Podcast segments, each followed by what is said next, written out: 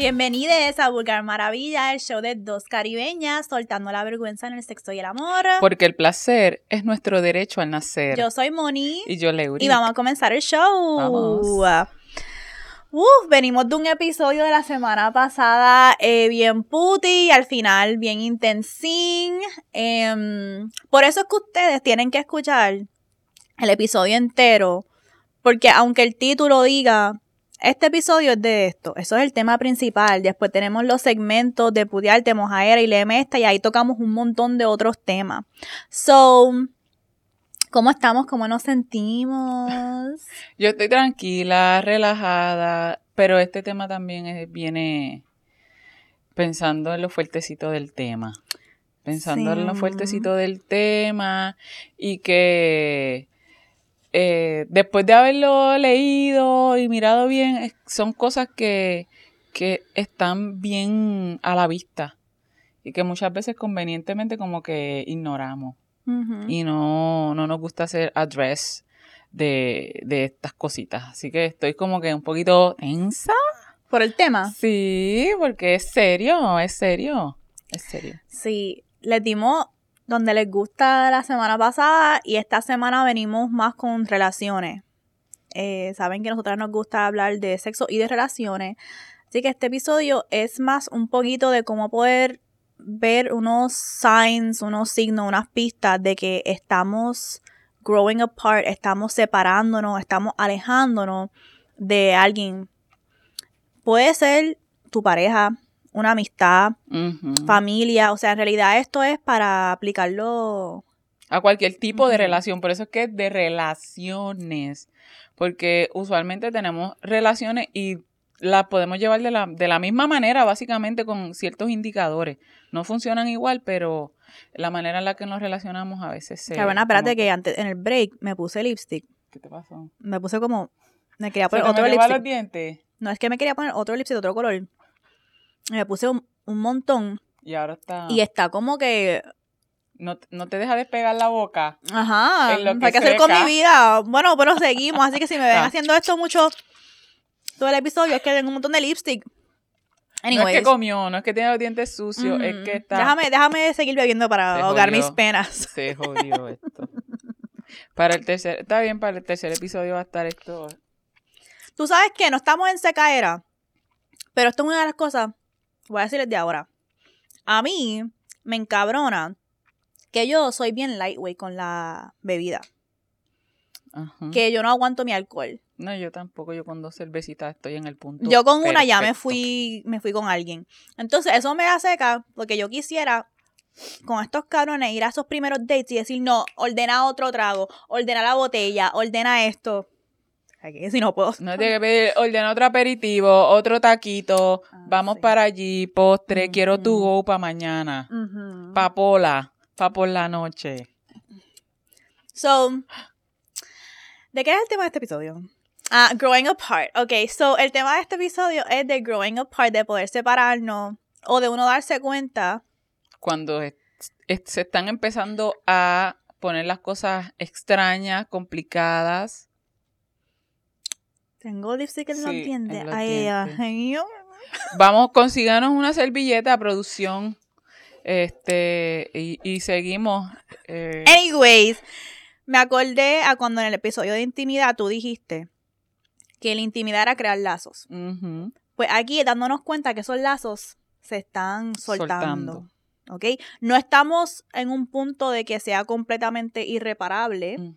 Pero puede ser que uno puede catch en ese momento y decir, ok, estas son las cosas que me están dando, están haciendo, dándome cuenta de que se está soltando este lazo, o lo quiero apretar, o es momento de completamente separar ese lazo y romper lo que nos une, porque ya este tipo de relación tiene que transformarse o eliminarse, porque hay relaciones que se transforman.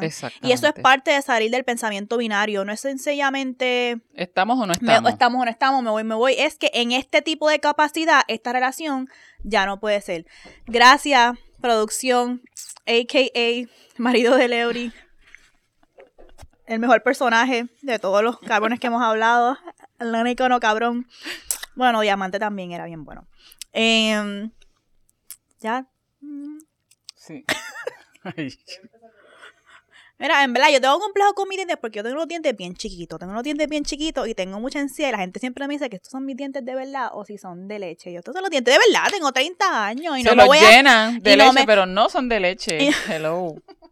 ¿Sabes? Falta de respeto. Y no me voy a hacer los perridientes ese aunque tuviera No, 100 mil dólares los veneers. Esta mira, es parte de mi se te character ven charm. bien. Se te ven bien. No sé, pero siempre me dicen que yo me río y se me ve Ajá. mucha la encía. Y es algo que yo he tenido desde chiquita. Y antes Y me te daba. reía. Antes me daba mucho complejo, pero ahora lo veo como que parte de mi character charm, como que es parte de, como que la, lo que la gente acuerda de mí. Así que aunque tuviese millones de dólares, como que ya no me haría los veneers. Ay, tengo un diente que me lo chipié dos veces. Ay, yo tengo un diente galleta. Porque yo, este diente al frente, de parte- ah, pues Tiene- mira, tengo mira, un cantito de diente galleta. este diente, yo este fui a tomar el café, ¡ca! Sí. se me, se me rompió un cantito. Yo por estar chupando quenepa. Se me, y comiendo semillitas aquí. Los dientes tienen su función, gente, puñeta, cuídense. Así que tengo un diente chipiado. Tenemos los dientes jodidos, pero pues como quiera vamos Diente un bicho chipeado, bien. diente galleta. Ok, so Escoja. seguimos. ¿De qué estamos hablando? De crecer y que hay relaciones que hay veces que, ¿verdad? Que ese lazo tenemos que decidir si lo apretamos, si lo soltamos o si definitivamente también a veces hay que cortarlo y a- a- podemos soltarlo, cortarlo y podemos hacer otro lazo con la persona en la que nos estamos convirtiendo porque de eso es que se trata. Perfecto, sí, me acordaste, gracias. So, ¿cuáles son algunos, no tips, pero sí son tips, algunos tips Los para signos, signos, ajá. para entonces nosotros darnos cuenta de que, wow, estamos, Signals, señales. señales. Sí, porque sí pueden ser signos, porque si venimos a enfermería, signos y síntomas, pero signos y señales, No sé, whatever. Signos, señales, tips, alertas, trucos, exacto, Ajá. advertencias. advertencias. Ahora de sí. que estamos separándonos o rompiendo esos lazos con alguien. Dime uno. La primera, y no es en este orden, no hay un orden particular, estamos peleando mucho. Empezamos a pelear por cosas. Y eso me recuerda, diablo, cuando yo estaba empezando, no estábamos empezando, empezando, empezando, pero llevamos ya un tiempito. Y hubo un tiempo que peleábamos con, pero una cosa acá por cualquier, y terminábamos este, mirándonos como que, ¿y por qué fue que empezamos a pelear? Ya ni sabíamos, a veces hacíamos unas peleas tan grandes que después no sabíamos cuál fue la mierda por la que empezamos. Y un día él viene y me dice, no, no, no, yo estoy harto de esto, yo estoy harto, ya me tienes cansado, ¿qué es lo que pasa? Y yo le dije, "Ay, en verdad, yo no sé, no sé por qué es que estoy, estoy, ¿sabes? Estamos puñetas. Y nada, empezamos a hablar, ¿te pasa algo? ¿Te molesta algo? Y no, no, a lo mejor era la forma en la que lo decíamos, que no lo... Y nada, simplemente él lo trajo a la mesa, porque ya el lacito estaba ahí soltándose, o se estaba hasta haciendo un nudo. Eh, y me dice, yo estoy harto ya, yo estoy harto ya, no puedo. Y cuando yo miro, yo, puñeta, es verdad, ya estamos, estamos peleando mucho, y qué sé yo qué. Y lo hablamos ahí, no había una razón particular, sino era como que pequeñas cositas que hacíamos, una tontería, la hacíamos más grande. Nunca pudimos definir, y ahora mismo que lo recuerdo, eh, nunca definimos como que ah, era por una cosa en particular, sino era como que, este, intransigencia, es como que lo pusiste aquí, pues yo lo quiero aquí. Y después seguíamos con otras cosas y, what the fuck? Y hasta que lo hablamos, ¿qué pasa? Pues vamos a hablar, si te molesta algo, me lo dices y cuadramos. Mucha pelea también es un signo de que estoy tan molesto contigo, o molesta, o moleste, que voy a buscar cualquier excusa para formar una pelea porque no estamos hablando de lo que verdaderamente me molesta. Así que tengo que buscar una válvula de escape Para manejar. para entonces tener algún tipo de soltar esta energía que nos molesta. Así que eso definitivamente una. Y lo que hizo Dani es, es bueno de traerlo a la mesa. De que, mira, vamos a pausar. Estamos peleando con cojones. Sí. ¿Qué carajo está pasando? Yo me cagué, yo ni cuenta me había dado cuando yo... Y cuando entonces empezamos a hacer el cuenta puñeta, toda la semana estamos con una... Y eso es, un- es, es algo bien importante, que hay veces que la gente piensa que cuando tú te relacionas, ah, eso es normal, pelear, tener cositas con la pareja. No, hablando claro, no debe ser tan difícil tú llevar una relación. No, no debe ser tan si difícil. es difícil, es como que estoy donde quiero estar, donde debo estar. Y también es algo bien tóxico que nos han enseñado, especialmente a las mujeres, que si un hombre está peleando contigo es porque tiene el interés. Como que es, yo veo esto mucho, dice, ah, si no peleas así conmigo es que no hay pasión. Mm, Sí, Pero hay es muchas verdad. otras maneras de indicar pasión. que no sea estar peleando todo el Ay, no, tiempo. eso cansa. Eso cansa, eso cansa. Y como tú dijiste, llega un punto que, what, what are we fighting for? ¿Cómo es la canción de Beyoncé y Drake? Que este, um, ella dice, hay un punto en la canción al principio que ella dice, si en realidad estamos peleando mucho. Y ella habla que esto es después que ellos tienen el- la, la bebé, la primera bebé. Y ella dice, tenemos que pausar y pensar, like, em, ¿cómo es la dedica? Dice, we're getting carried away. Como que ella dice, literalmente, estos problemas, esta pelea, esta pelea, esta pelea, hay que pausar y hay que decirnos si lo vamos a resolver, porque si no, si no, ya las peleas están llegando a un punto que we're just getting carried away. Em. Y así hace como que después hace la transición a la parte que entra Drake. A mí me encanta esa canción. So, em, ¿Qué otro? el otro es cuando tú te das cuenta que pasa lo opuesto. Que dejas los problemas sin resolver o no quieres ni, no te importa atender la situación. Por eso, ese para mí siempre ha sido un indicador bien grande de que ya yo no quiero estar con esta persona. Sí. No es ni que se está rompiendo el lazo. Para mí es un indicador de que no hay vuelta atrás. Porque esto también tiene que ver con uno conocerse y uno conocer su personalidad. Ay, Dios mío, estoy erutando en este episodio. Da un break porque es que esto tiene bubbly. Y este, ya lo tra- traímos el roce para atrás y me jodí. ¿De qué estaba diciendo? Esto es una prueba, Ok. que es un indicativo de que ya no hay vuelta Ok, atrás. que ya no hay vuelta atrás porque esto me ha pasado en todas mis relaciones. Cuando yo me pongo en una posición que es, yo ni quiero ni discutir este problema contigo, no, arreglar. me importa ya, de verdad que ya no me importa. Y eso fue mi, no, siempre ha sido mi marcador. Pero estoy trabajando no tener que llegar ahí. Porque si ya yo llegué ahí, es que ya yo he permitido pelear, ta, ta, ta, ta, ta, ta, y ya estoy en límites. Exacto, ya me crucé tantos límites que estoy en un punto que no tengo más nada que dar, no tengo más palabras, no tengo más No hay argumentos. oportunidades, no no, hay... hay- intentos, no hay... Estás buscando, es control de daños, como que cómo mm, evito más problemas para mi existencia, cómo me jodo menos, eh, no estás poniendo energía tampoco, porque ya la diste toda. ¿Sabes? Ya la Exacto. diste toda, ya como que, ah, mejor de olvídalo. Y cuando llega a ese punto, eh, es a lo mismo, ¿qué carajo sigo aquí? ¿Sabes? ¿Por qué carajo me quedo aquí? Eso es como poner el carro en el cruise, en el cruising. Sin el que- cruise control, para que se vaya por ahí. Pero en realidad eso es estar en relación y me encanta este tip porque siempre damos tips como el que dijimos al principio, que sí es cierto, estamos peleando mucho de uno darse cuenta de cosas que están pasando, ¿ok? Pero pausa, darte cuenta de las cosas que no están pasando. Pasa a darte cuenta, ok, puede ser que no estamos peleando mucho, pero ¿por qué no estamos ¿Por qué peleando mucho? esto Y no, o sea, peleando mucho cuando hay todavía asuntos que resolver. Es que estoy tragando mierda. Es que ya no me importa. Es que tengo miedo de traer una. una... Es campo minado y entonces ya estoy como que, que lo hemos hablado en otros episodios. No es eh, específicamente aquí, es, diablo, ya no estamos peleando, es como que, puñeta, esto se jodió. El diablo ya no estamos peleando, es, esto ya se jodió. Exacto. Porque también hay otra parte de que uno no deja asuntos sin resolver. Porque puede ser un asunto pequeño.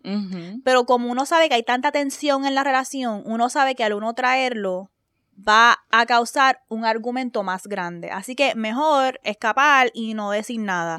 Pero en realidad, eso es otro signo de que ustedes están en el punto de, de, básicamente no hay esa intimidad, no hay esos lazos de uno decir, yo le puedo traer esto a mi pareja y vamos a poder solucionarlo.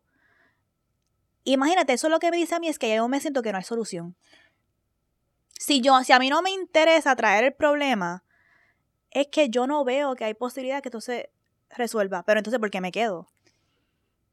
por compañía, como que haz la ejercicio, por compañía, por Eso es una conversación difícil con, ¿verdad? Con misma, con una misma, porque hay que reconocer, y ya esto lo hemos hablado en el episodio, yo siento como que estamos yendo para atrás y para adelante, porque en el episodio que hablamos de cómo terminar una relación, está, está el ejercicio de poner como que pues ya hice de todo, ya hice todo lo que estaba al alcance, no, no voy para más nada. Lo que me lleva también a pensar que de no querer hacer nada, podemos pasar, esto puede pasar como que antes o después, a ya disminuir el tiempo que pasamos juntos. Mm, este, este, es el, tercer tip. Este es el tercer tip. Disminuir el tiempo que pasamos juntos. Ya ni siquiera no, no peleamos, aunque tenemos problemas y aunque están pasando cosas en la relación que nos están jodiendo, que nos molestan, pues ya como que, ok, pues no quiero llegar a casa.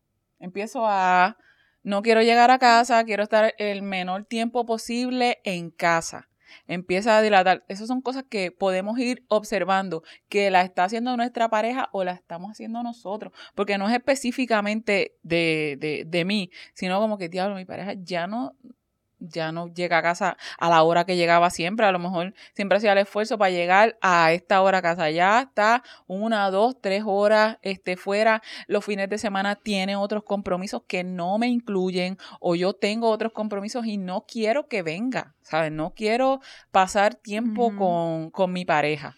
O la otra es, no solamente el tiempo extra, pero yo también me acuerdo que hubo un tiempo en mi relación con el papá del nene, que él a propósito escogió, su horario de trabajo bien diferente al mío. Para que cuando yo llegara a casa del trabajo, él estuviese entrando a trabajar.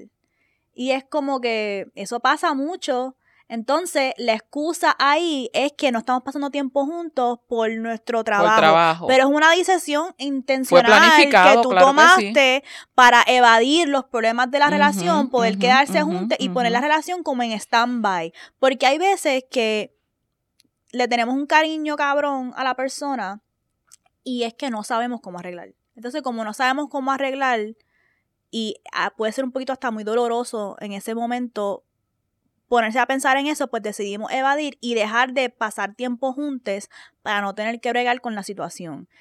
Y ya sabemos que eso no va a llevar a ni mejoría, la va a joder hasta más. O también, eso es una forma para mí de como que tú dejárselo al destino. Tú sabes que yo estoy a la suerte y yo estoy en mi año de que no, no, no, no, no, no. Yo tomo control sobre mi vida. A mí las cosas no me pasan. Like, I make shit happen. So, también eso es un asunto de uno sentirse como que capaz de tomar control sobre tu fucking vida, como que toma control. Es esto, es no estar en el umbral de muchas situaciones, jode, te jode la vida entera. Ustedes saben que yo leo tarot. Y yo me pasa mucho que tengo clientas que vienen a donde mí a hacer lecturas de dinero. Hmm. Y siempre me salen cartas de amor. Se encabronan conmigo. Yo no mira aquí una lectura de amor, yo vi una lectura de dinero. Y yo tengo que explicarles una y otra vez, mi amor, pero es que la energía de dinero es bien similar a la energía de amor, porque lo que está ocurriendo ahí es que como tú estás buscando abundancia, estás buscando nuevas oportunidades, nuevos caminos de recursos materiales, pero en tu vida amorosa estás en un estás en agua estancada estás en agua estancada y mientras uno está en, y eso es algo que tú tienes control de. So, tú estás escogiendo estar en situaciones y en relaciones donde no te valoran, donde el valor no viene a donde ti, donde no hay abundancia de amor, donde no hay abundancia, pero entonces económicamente en tu vida te preocupas, te, te te cuestionas porque esta energía, no, la universo no te, no te está dando oportunidades de nuevos caminos, de abundancia. Look at your relationships. Look at your relationships. Lo que nosotras permitimos, cómo nosotras vemos nuestro valor, cómo permitimos que ciertas cosas fluyan o se estanquen, tiene un paralelo con nuestra vida económica y con muchas otras cosas en nuestra vida. So, eso era este, uno de los tips. El otro es, uno es similar al de antes, el de sentirte indiferente ante la situación. Ya lo estamos hablando. es lo mismo de sentirte como que pase lo que pase, le pasó esto, llegó tarde, no me importa. Eh, no viene para la actividad, mejor así. Como que pues, y ahí viene también eh, la falta de confianza. La falta de confianza eh, puede ser en que ya no quiero que haga ciertas cosas por mí, no le quiero contar ciertas cosas eh, que están pasando, que me están pasando en el trabajo, no voy a, tomar en cuenta su punto de vista o su opinión para X o Y. Cuando estamos en un momento eh, complicado, Dani y yo, este, sorry por los eufemismos, pero no, no, no, puedo decir como que otro nombre, cuando estamos, estamos medio jodidos este, en nuestra relación. Y después cuando estamos arreglando, que fuimos a terapia y toda esta mierda, él dice, yo noté que ya tú no me decías que hiciera ciertas cosas por ti. Wow. Eh, no me que fuera donde mi abuelo, no le encargaba ciertas tareas ah. eh, de cuidado que él hacía y que siempre, eso a mí me, duele tanto, porque eh, yo lo que no quería era, yo hasta cierto punto decía, yo me tengo que acostumbrar a que si nos dejamos, él no va a, hacer, tener que hacerlo. Él no va a hacer eso, o que, pues si yo no puedo, no se puede. Y eso fue una de las cosas, eh, y yo, yo no lo había visto como él lo había visto, yo lo estaba viendo desde mi punto de vista, que era, pues, él no va a estar, no se va a poder hacer eso, no, no, se, lo voy a, no se lo voy a pedir, no se lo voy a pedir. son cosas de confianza. Sí, y entonces él me lo dijo, tú dejaste de hacer esto, y yo, diablo, es verdad, pero yo lo que estaba haciendo era como que las cosas están malas, pues me voy preparando para lo que, lo que puede pasar, que sería dejarnos y pues que hay cosas que ya tú no vas a hacer. Y cuando él me lo señaló, yo, yo me sentí triste porque eh, él hacía, él hace ciertas cosas em, por mí que no tienen que ver directamente con él, pero como tienen que ver conmigo, él las siente suya y ya eran parte de, y al que yo no se las pidiera, pues él también dijo, pues ella no me las pide, pues será que no necesita mi ayuda, ya no la quiere, ya no, mm. ¿sabe? Y como no estábamos en un momento que no estábamos hablando, que estábamos distanciándonos, pues estábamos como que en el fluir sin hablar y pues era como que... So, y también con la falta de confianza viene la falta de apoyo y la falta de support. Y esto es algo que a mí me gustaría darle un poquito de un twist, porque cuando yo estaba buscando un ejemplo de mi vida personal para conectar con este tip, pensé que hay veces que la falta de support o ayuda puede ser que se vea no completamente que esa persona la retira, sino que es inconsistente. Y muchos de estos tips también aplican a eso. Que otro indicador es ver la frecuencia, cómo va disminuyendo o ocurre en ciertos momentos, ocurre en, otros momentos. Y me acordé de cuando eh, hace cinco años, yo fue que, no, hace ya más, hace siete años fue que yo empecé a en verdad meterle a escuchar mucho podcast ya en un año de escuchar podcast, yo como que, wow, me encanta lo que, lo que significa para mí el podcasting allá afuera en Estados Unidos, donde yo tenía comunidad boricua latina. Y me sentía que estaba, dizque, en el sillón con las latinas que escuchaba sus podcasts. El punto es que yo le hablaba mucho a, a Nike de, de lo mucho que me gustaba podcasting. Y algo que cambió, y hubo dos momentos que él me apoyó, pero eran en podcasting eran momentos que después de eso no venía, pasaban meses de apoyo. O venía el apoyo después que yo tuve que literalmente tener un argumento bien grande contigo de por qué esto no está sucediendo. Entonces tú haces ese gesto y después no vuelve a ocurrir en mucho tiempo. So, voy a dar varios ejemplos. Voy a, voy a hablar primero del de podcasting. Cuando yo estaba hablando todo esto de podcasting, yo le decía a Nike, yo quiero aprender cómo yo pudiera hacer mi propio podcast, como que cuál es el setup. Para ese tiempo no, ni se concebía video, podcasting era completamente audio. So, él, de casualidad, él antes tuvo una semicarrera como rapero. Entonces, él sabía mucho de editar audio y de esas cosas, o de tener en tu casa tu propio como que estudio de música. So, él hizo toda la investigación, me compró el mejor micrófono de podcasting para ese tiempo. Em, me compró un programa de edición de audio, me enseñó a utilizarlo y en mi casa me setió en mi sala una esquinita así, con esto y ese día pasamos todo el día y nosotros grabando y él enseñando, mira, así se edita esto que sí lo otro. Y eso fue un momento que yo me sentí, wow, él está apoyando algo que él sabe que es mi sueño, está prestando atención, puso el esfuerzo. Y después no volvió a hacer un gesto así o, o apoyarme en este sueño porque estaba molesto conmigo o cualquier otra situación. Y te apuesto que si hubiese sabido que era para de putería. Porque para ese tiempo yo le decía que yo quería ver de historias caribeñas. Pero si era para putería, no hubiese comprado nada, nada. Era con condiciones. Exacto. ¿Qué pasa? Pues pasó, este, él sabe que este es mi sueño, ¿verdad? Así que yo empecé, ya lo estoy haciendo como que una trayectoria de, como que a veces una tiene que como que apreciar lo que ha construido y que estoy aquí sentada contigo. Pero me acuerdo que yo escuchaba mucho este podcast que se llama Tea with Queen and Jay. Y ellas tenían un live show en New York. Y yo ahí yo empecé a, ver el podcasting como lo que yo podía vivir de ello, como que, diablo, iba a en un live show en un teatro. Y yo le dije a él, yo quiero ir ahí. Yo, yo, yo necesito ir a ver ese live show. Like, yo quiero verlo. Y él como que, ay, nada, y era algo tan sencillo, montón montaron el carro. Tú estabas trabajando, tú lo que estabas pensando en trabajo, en futuro, no es como que de fan. Ajá. Y yo tuve que como que literalmente rogarle que fuera conmigo al punto de que yo compré las taquillas para ese live show, la mía y la de él. Yo tuve que cambiar mi horario de trabajo para que se ajustara a que él pudiera ir conmigo.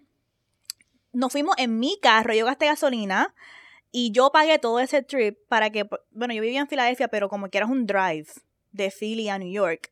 Y el día que llegamos ahí, como que yo estaba bien emocionada, llegamos bien temprano porque yo no lo quería perder. Llegamos bien temprano y estábamos afuera y este... Ahí fue que yo me di cuenta que sí me estaba apoyando. Ay, es como, no sé cómo explicar esto, pero yo tuve que pedirle que él fuera, pero él estaba recién operado de la rodilla. Details. Y yo le dije como que, pero es que vamos a estar sentados. Y yo, pero tú querías que él te acompañara. Que él fuera conmigo, porque él, él, él entendía la industria de música desde su perspectiva como extrapero. Entonces yo quería que él viera, esto es, esto es otra cosa, pero era, era en su infancia, había mucha poca gente haciéndolo. Entonces, él tenía como que las rodillas jodidas y en ese momento yo me di cuenta, pero como yo lo veía que tenía rodillas jodidas. La rodilla que tú masajeabas. Y se, pasaba. Y le dabas loca, terapia. estaba jugando basquetbol. Entonces yo dije, y por eso ya, pero para ciertas cosas no puede ir, pero para ciertas cosas sí. Pero entonces ese día me dio pena porque llegamos temprano, estábamos en el carro, loca, y él estaba como que, tú tienes Advil, y yo, este, no, no traje, y tuvimos que parar, y él en verdad tenía un dolor hijo de puta y, me di, y ahí fue que yo me di cuenta como que, diablo, a lo mejor es que hoy él se levantó y como que le, le duele un montón la rodilla. de todo el baloncesto. de todo el baloncesto que, que, estaba fucking jugando Ahora explotó. Pero como quiera fue algo que, aún con el dolor, él fue a apoyarme. Y, bueno, no sé, es un asunto que tiene matices.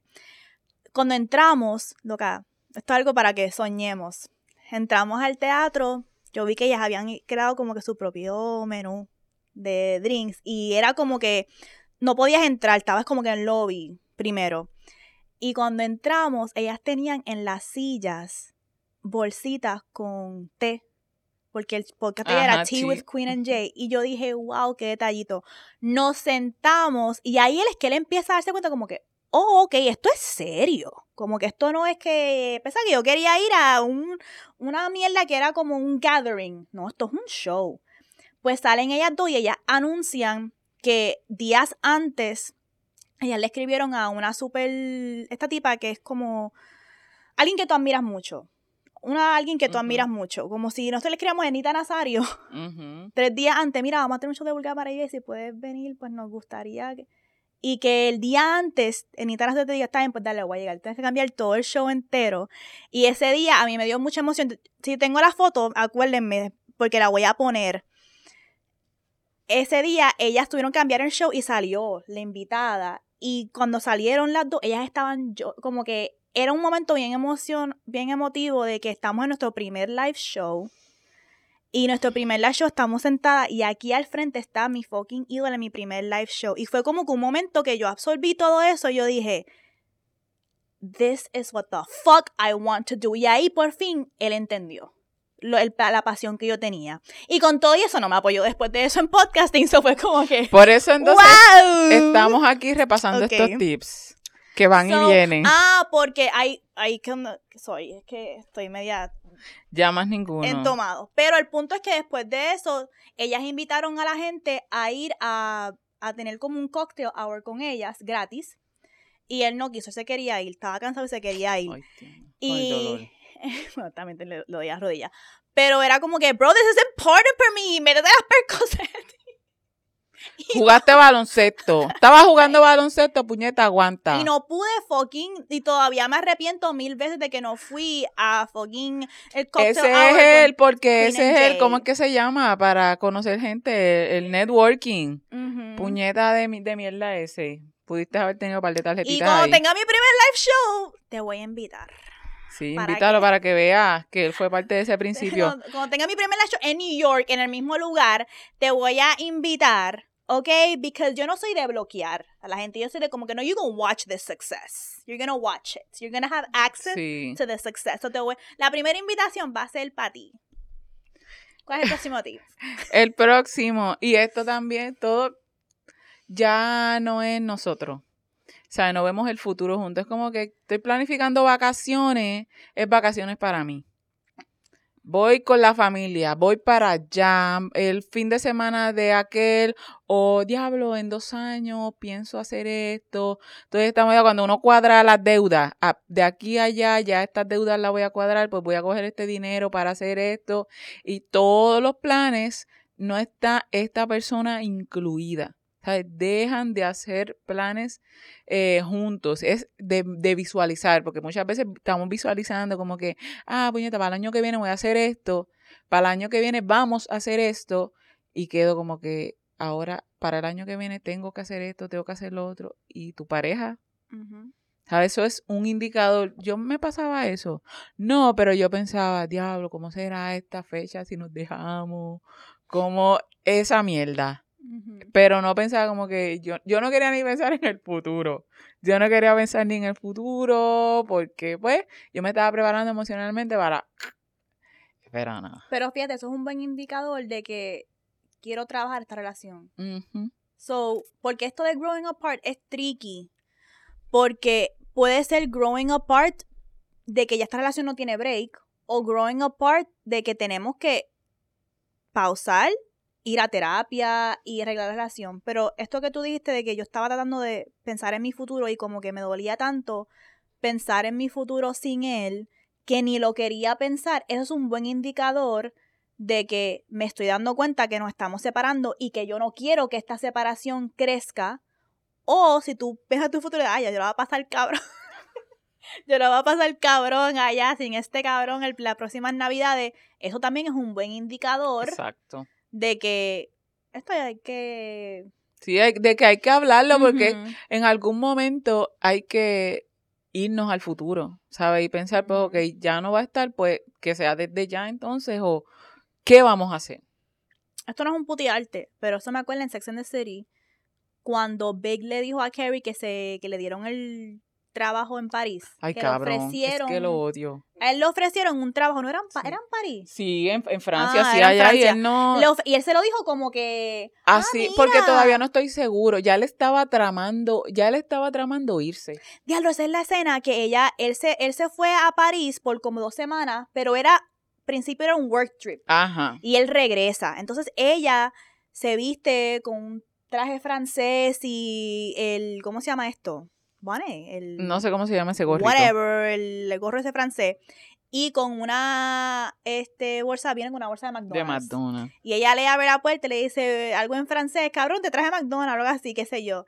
Entonces, mientras están comiendo, él le dice, ah, pues fíjate, llegué del viaje y, y sí, creo que voy a tener que moverme para allá, pa-". y ella para Ujú. negocio. Chacho, que le Y tira ella todo. coge ese burger y ese- ese- esa escena icónica que lo tira contra el televisor porque ella está frustrada porque como que, puñeta cabrón, como tú estás imaginando tu vida sin mí, como tú estás haciendo planes sin primero consultarme, mira, que tú piensas de que yo me... Eso es que, eso es que tú estás haciendo planes sin mí, yo no soy ni un pensamiento. Y ahora esto conecta porque eso ahora entiendo cuando aquel le dice, ah, creo que tengo que ir a París, el otro, el viejo, después que ella se deja de ir, Ajá. cuando está con Alexander Petrovsky, que Alexander Petrovsky le dice a ella, mira, creo que me tengo que ir a París, ya no quiero estar en New York, esto que sí lo otro, y ella ya asume que él está haciendo planes sin ella, y ella como que, otra vez me está pasando la misma mierda, y él le dice, no, te lo estoy diciendo porque estoy, Quiero que- que... cómo se ve tu agenda, porque me gustaría que tú te vinieras conmigo.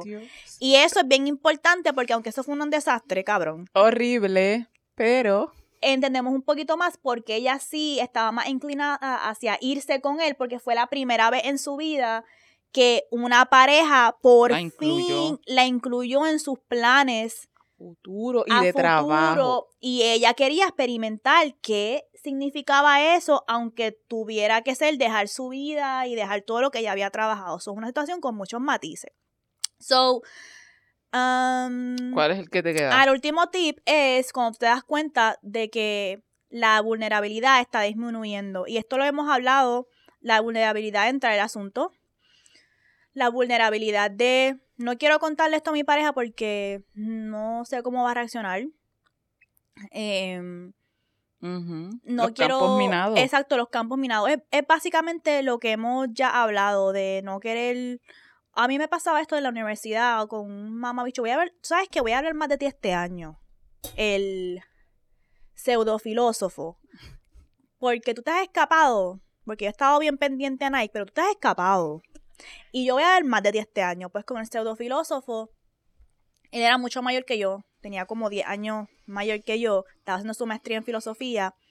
Y el grupo de él eran estos wannabe Intelectuales. ahí. disque filósofo, losers, este, bien violentos, que se, se pasan teorizando en su mente teoría, teoría, teoría, teoría. Entonces, yo me sentía con él, a veces me hacía sentir tan inferior Oh, que yo me sentía que no podía tener vulnerabilidad de explicar ciertas cosas o hasta hacer ciertas preguntas que yo tenía como una fucking chamaca de 18, 19 años porque él me iba a vacilar o me iba, o me iba a tratar A como, ridiculizar.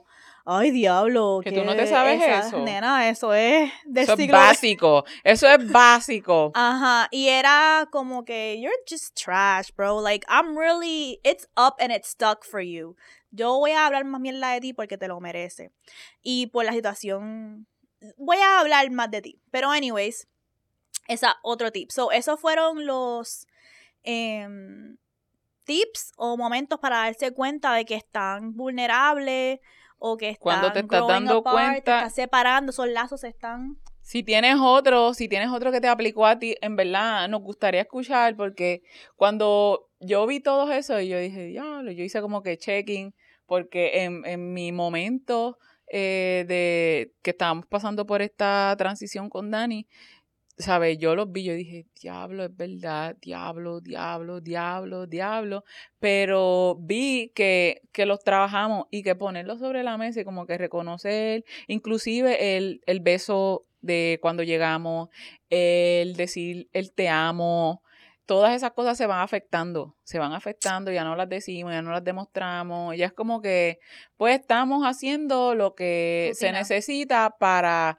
pues continuar. lo básico, lo mínimo para continuar una relación. Ay. Y en verdad tú quieres estar en una relación donde tienen que estar haciéndolo. Ay, como sí, donde tú no sabes en El qué amor es tan expansivo, como que, please. Así que eso es parte importante. ¿Y para dónde vamos ahora ya? Vamos para el putearte. al putearte. Eh, pues para el putearte tengo otro momento de Sex and the City que quería traer a discutir con todas ustedes este momento. So, si ustedes se acuerdan, cuando Carrie se dejó de Aiden, ellos estaban comprometidos. Así que él había comprado el apartamento al lado de ella para que ellos tumbaran esa pared y crearan un hogar ahí. Y él también había comprado el apartamento de ella porque para ese tiempo ella la estaba tratando de... De desahuciar. De desahuciar de ahí.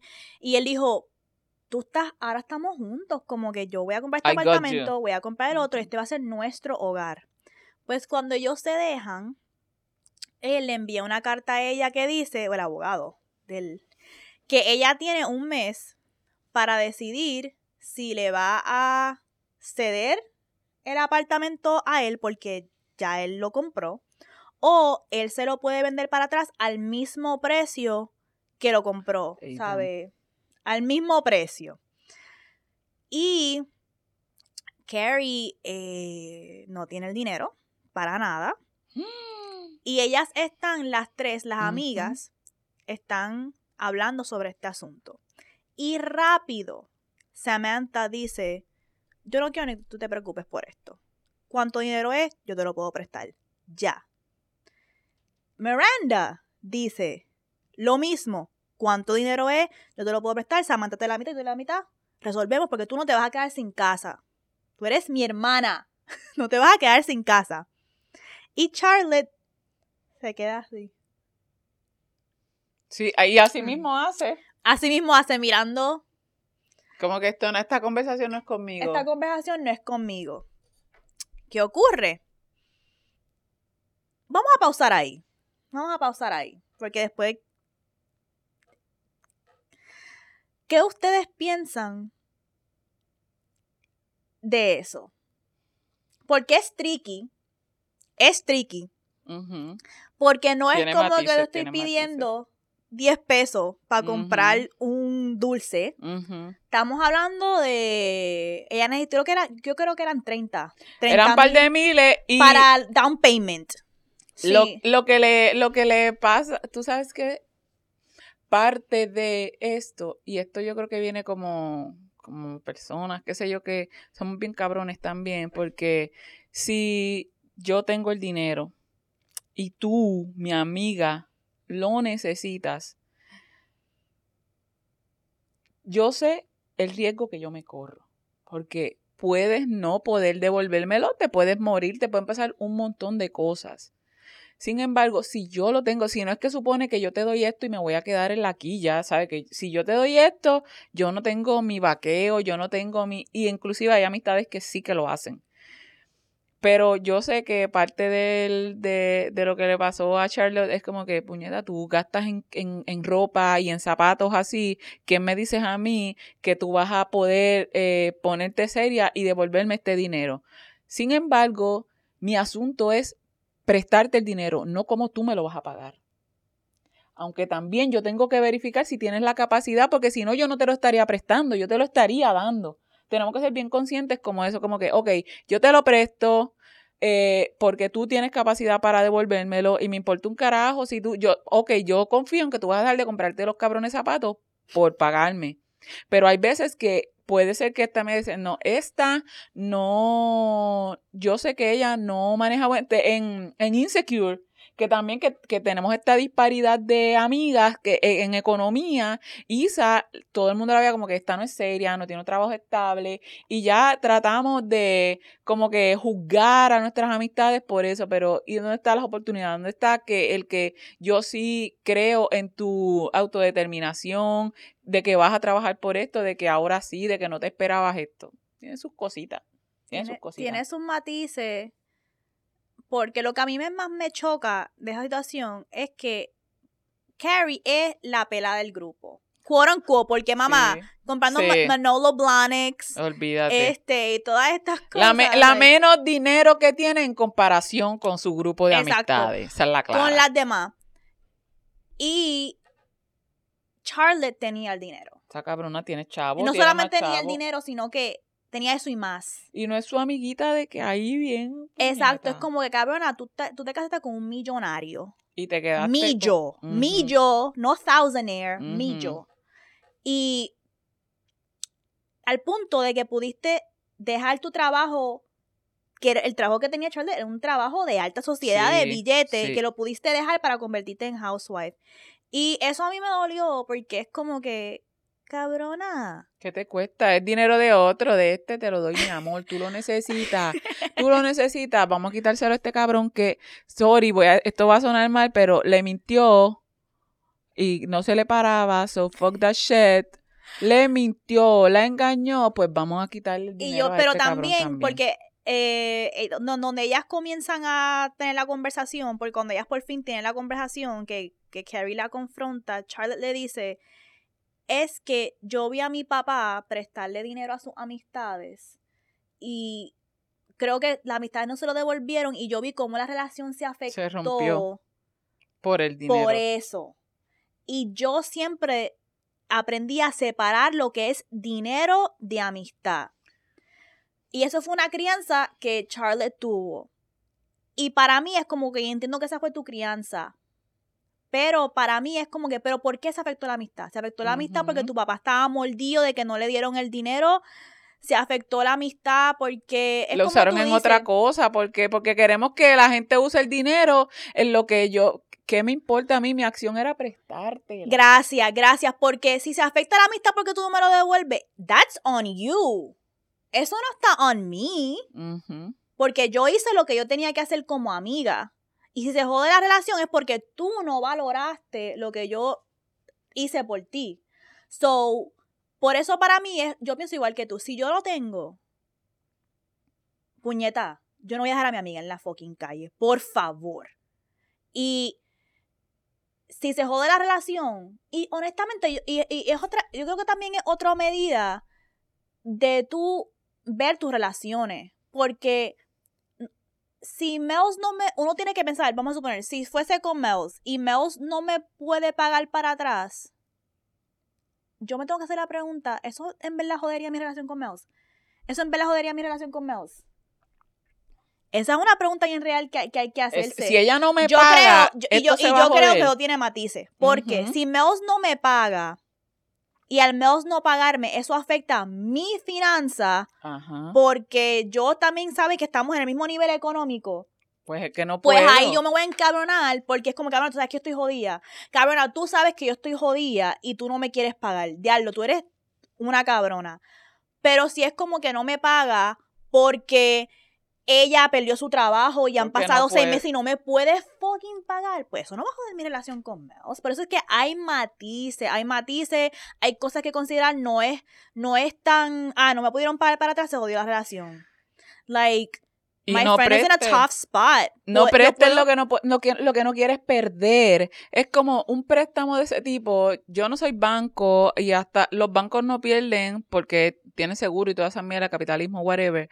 Pero hay gente que dice negocios y familia no mezclan, amistades y, y- y- y dinero no mezcla. Sin embargo, esto viene desde que yo tengo que ser bien honesta. Tengo el dinero para prestártelo. ¿Sabes? Si te lo presto y no me lo devuelves, significa algo para mí el dinero o el acto de que tú no me lo devuelvas. ¿Qué es lo que significa? Porque es como que yo te presto el dinero porque puedo, no porque supone un sacrificio para mí. Si supone un sacrificio para mí, yo te lo voy a decir de antemano. Esto es un sacrificio para mí y nos podemos afectar. Esto viene de la falta también de de a veces de no hablar, porque si de verdad y para mí está cabrón que tú no me pagues, que eso es la muerte, aunque yo eso lo tenga para echarlo en ahorro, para lo que sea, para prenderle fuego. Y lo que a mí me afecta es que no me devuelvas. Carajo, pero yo no, yo para mí yo te lo presto, yo me olvido. O es que, o es que no combina las relaciones el- y el dinero, o es que la gente no sabe manejar relaciones. También porque también el que le prestaron, después dice, diablo, no le puedo pagar y me alejo. Me alejo porque me da vergüenza ir y decirle, no te lo puedo pagar. Puñeta, si ya me pediste una vez, dime que no me puedes pagar los putos porque estás jodida. No porque te fuiste a gastar zapatos, cabrona. No, y mi micrófono no está prendido de nuevo porque estamos en Mercury, el reggaetón.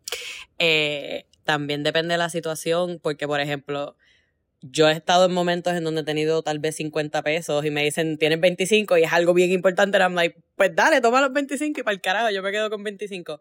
Y también he estado en situaciones en donde me están diciendo que están pasando por una situación que es algaro y yo le digo, yo voy a vaciar la cuenta si tú me lo pides porque you need it. O sea, a diferencia de como que si es un dire situation como que esta persona no tiene dónde vivir, I'll give you every cent I have y después yo me joderé, pero whatever. Pero si también es algo como Charlotte que you have money, como que literalmente no te va a afectar si no te lo pago o si lo, no lo tienes por una cantidad de tiempo. Eso es lo que está cabrón, que es como que, puñeta, es que no te va a afectar en nada y a mí me va a cambiar la vida porque voy a tener donde vivir. Entonces, eso yo creo que también es como que lo que duele, porque es como que, oh my God, nosotros hemos tenido esta conversación también antes de como que no voy a tirar en medio quién es la persona, pero una persona que yo conozco que se pasa gastando chavos en mi familia y se pasa gastando 70 mil pesos en carro. Y yo me quedo pensando, 70 mil pesos pagan mi préstamo. Como que, y tú lo estás gastando porque estás aburrido. Y entonces eso para mí es como que, oh my god, no es que me los va a dar, pero me refiero como que, holy shit, para mí eso sería como que life changing y para ellos como que, eh, whatever. Que también, no sé. Es tricky, es tricky, pero por eso traigo la conversación porque es una conversación del rol de dinero y nuestras finanzas en las relaciones y nuestros vínculos. Y yo estaba hablando con mami de esto por un maceta que está tratando de entrar a la vida de nosotras de nuevo. Un comeback, un Walking Dead que se niega. un Walking Dead.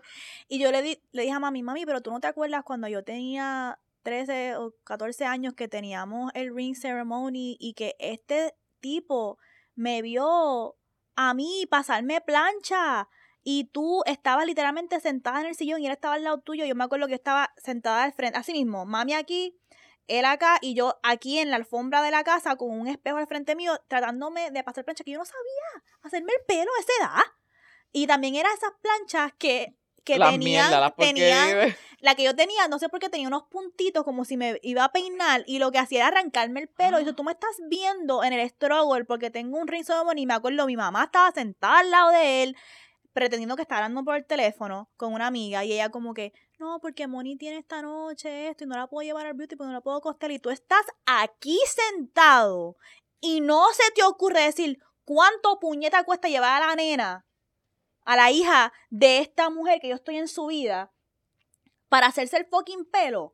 No, él nunca le... le, le y él tenía dinero, y, una, persona que tenía... una persona que tenía dinero.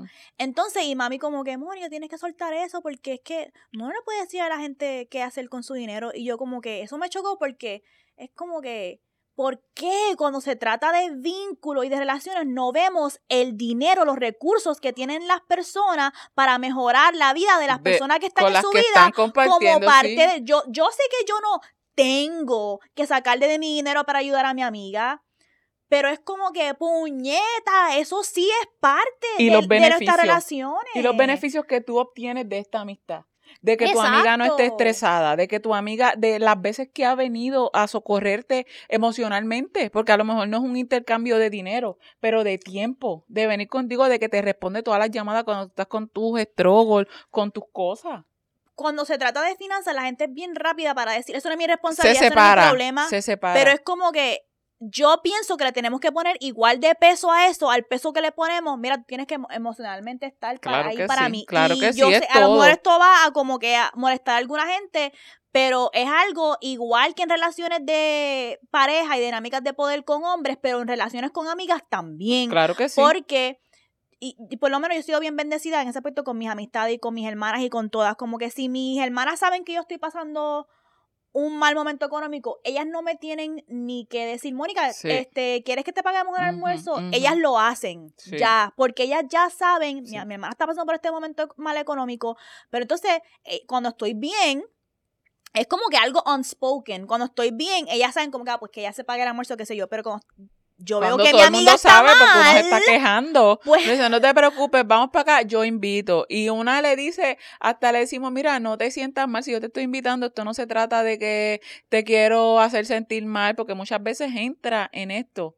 Y también, pero este es un punto que quería traer que es importante, este Cristal había compartido un, hace tiempo ya que cuando ella trabajaba de mesera, ella hacía ¿verdad? sus ahorros y qué sé yo qué, algo así parafraseado, este, y tenía esta otra compañera que lo que hacía era, tenían el mismo salario, estaban estrogoleando las dos y se compraba ciertas cosas bien caras y después no tenía chavo para pagar el alquiler, para comer, para y entonces tú me dices a mí que y pedía prestado y la muchacha le dijo, "No, es que yo me compro, me doy mil lujos con mi dinero y para comer pues le pido a la gente porque la gente pues me va a dar Ya.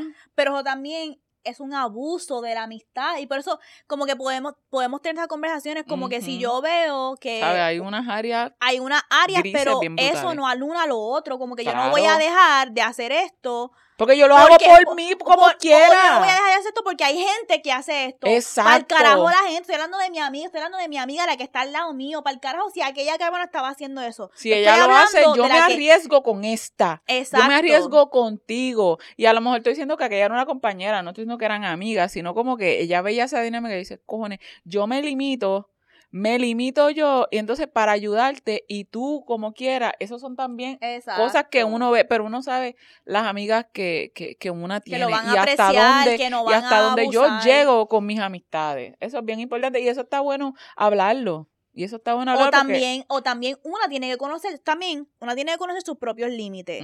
Porque entonces, si tú ves que tú prestaste a esta amiga 100 pesos y ella se fue y gastó eso en lujo y después vino a donde ti otra vez, puede ser que una segunda vez ya lo.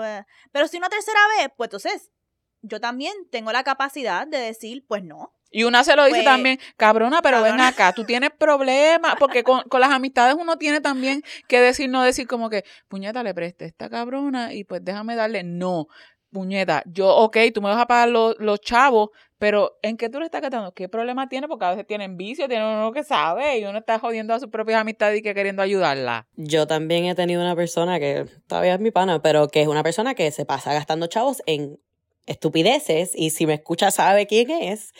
Y entonces pues pasaba mucho cuando estábamos en la universidad que gastaba todos los chavos en estupideces y después no tenía Se para comer, cor- pero él no pedía.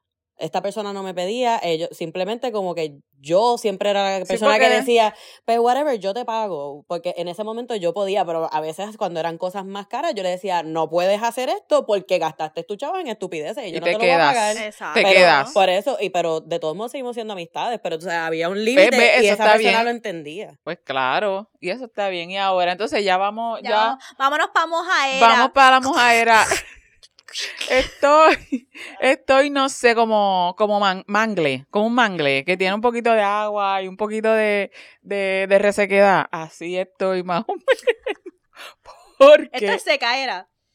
porque manejar, manejar la crítica cuando tú expones tu trabajo es complicado. Y entre coger las clases de, de comedia para hacer stand-up, clases de baile y lo de escritura, bregando con, con, con, la, con finalizar el manuscrito del libro, las críticas son una cosa cabrona. A veces eh, mi editora, a veces mi editora me dejaba un comentario y yo, ¿qué puñeta no entiendes? De que no entendía algo, pero ¿qué puñeta? Y entonces lo borraba y, ¿qué puñeta? ¿Por qué no entiende esto? Si está bien claro, yo peleando y manejar las críticas para entender, están criticando tu trabajo, no a ti, y están criticando tu trabajo para que lo mejores. Es una crítica para corregir, que no es una crítica definitiva, es como que tienes que cambiar esto para aquí o para allá. Igual en baile es como que, ¿por qué pones la cara así? O porque tú viste y uno como que... Es bien estresante no cogerlo personal. Y por eso es que estoy así, porque veo los beneficios, pero tratar de separar como que no están hablando de mí, no, no están diminishing, o sea, no están como que es, ha sido un, un proceso bien, bien heavy, de, de sentirme a veces como que bien mierda hasta que hago la introspección de que puñeta, es a lo que escribiste, es a fue al movimiento porque no lo sabías, no lo habías entendido, es que dijiste mal el chiste o no entendiste lo que te explicó, no, no hiciste bien el delivery, pero es cuesta arriba. Así que por eso es que estoy así como un mangle. Manejar críticas también requiere mucho honestidad, pero también es bien tricky porque yo pienso que manejar críticas es siempre un balance entre aceptar para mejorar o uno manejar cuándo es momento de firmarse y decir no. Yo estoy segura que esto va. Es así también, Eh, me tuve que poner. Y eso me pasa mucho a mí en nuestra relación de negocio entre las tres. En cuando nos critican cosas de vulgar maravilla, hay veces que yo digo como que tú sabes que es verdad. Por ejemplo, yo algo, algo que estoy manejando mucho ahora es que, mira, yo hablo bien rápido. Yo hablo bien rápido y yo tengo que aprender a hablar más pausado, como Leo habla súper bien. Y yo, entonces, este, me lo han dicho muchas veces como que Ay, habla que es. más pausado. Y eso, eso yo lo adopto, sí. Pero hay veces, por ejemplo, cuando dicen, ay, ustedes no traen esta perspectiva. No, eso no es una crítica para crecer. Yo afirmo que esto es lo que hay y esa crítica te la puedes meter por el culo. Y a veces, esos son momentos que son bien. Claro, uno dice, Neil, que esta crítica la voy a aceptar y esta crítica no. Pero hay ciertas críticas que a veces llegan que uno dice, huh, en realidad, esto es un momento para crecer o esto es un momento para yo afirmarme y decir, no, tú no entiendes que esto, Ujú. esto- esto yo lo voy a hacer así porque esto, esto, esto. Y navegar esa parte Chacho. es bien tricky. Está cabrón. es Yo me río. tricky, Yo me río porque lo, lo, lo he estado pasando y es, es- está, está fuerte, porque a veces uno dice, ah, ok, está bien, lo tomo así. Y otras veces, pero ¿y, y hasta cuándo? Y hay otras que, que te están señalando lo mismo, es como que me está señalando una cabrona muletilla. Ya estoy harta de la puta muletilla y trato de trabajarlo, me va a tomar más tiempo. Y ella me dice, te va a tomar, ¿sabes? No te va a salir ahora necesariamente. Y te dejo estos ejemplos. Y yo, O cuando te gracias. dicen en baile, ah, pero pon la cara así, tú dices como que, Ajá, como que no, pero es que ¿cómo? esta es mi interpretación, este es mi baile y por eso es que yo pienso que la cara debe ir así. Es, Ajá. este tricky y para uno defenderse de la crítica o defenderse de no, no creo que en este momento aplique tu crítica, uno tiene que venir vaqueado con sus argumentos y sus razones de por qué no va lo tuyo y va lo que yo pienso que, que. Y eso reconocerse también. y reconocerse también de que a veces eh, dependiendo en, en el lugar que yo estoy puedo tomar esta crítica como que está jodiéndome eh, y es desde donde yo estoy porque en los lugares desde donde me han hecho estas críticas son lugares buenos eh, y no desde superioridad ni para joderme, pero que es, y hay veces que yo las he recibido como que diablo, y es que emocionalmente estoy drenada, estoy cansada y como que me siento como que puñeta, ¿cu- ¿hasta cuándo me va a salir esto? Yo soy la que no estoy haciendo esto bien porque me siguen Sí. y es, es eso, es entender. Te siento porque es algo que yo estoy trabajando bien cabrón, porque yo estoy yo sé que yo tengo una personalidad bien fuerte y yo sé que yo tengo una personalidad bien fuerte y yo tengo unas visiones bien claras y hay veces que me cuesta discernir, esto es un momento que yo tengo que ceder o esto es un momento que yo tengo que afirmarle al equipo, no, no, no, es por aquí porque yo he metido el tiempo, el esfuerzo sí. para ver que esto se debe de hacer así. Y eso me, y eso, pero that's life, that's life. So, déjanos entonces, eh, ah, no nos va a dar break este episodio para hacer léeme esta, pero ustedes tienen que enviar sus léeme estas a vulgarmaravilla.gmail.com o nos pueden enviar un mensaje por DM. Recuerden también seguirnos en nuestras redes sociales, at vulgarmaravilla, vulgarmaravilla underscore backup. Eh, también pueden apoyarnos para poder continuar En creciendo este proyecto de libertad sexual caribeña en patreon.com slash vulgarmaravilla, donde pueden encontrar episodios bonos. Y ahora venimos con más también. Ujú, entrevistas, vamos a estar, tenemos una... Ese es el espacio donde hacemos entrevistas. Tenemos una entrevista súper funny y súper abierta con una Bulgari que hablamos de pegging, de la primera vez que ella hizo pegging, que es ponerse un arnés y penetrarle a un hombre cis en este caso por primera vez. Y eh, esta, muchos vulgares nos escriben, ah, queremos estar en sesión con ustedes o queremos hablar de esto. Pues por ahora estamos haciéndolo en Patreon porque ahí nos conectamos en nuestra casita desde Relax. Zoom. Y ahí pueden ver ese contenido eh, adicional. También Leo y yo hacemos muchos reviews de series y películas y sacamos es como un putearte bien largo. Em, entonces, también pueden seguirnos en nuestras redes sociales individual en at soy la Moni Leuric underscore Valentín. y at it's Melon Mel's y Leo ciérranos. Nos vamos como siempre recordándoles que la guerra sucia, el sexo, nunca. Bye.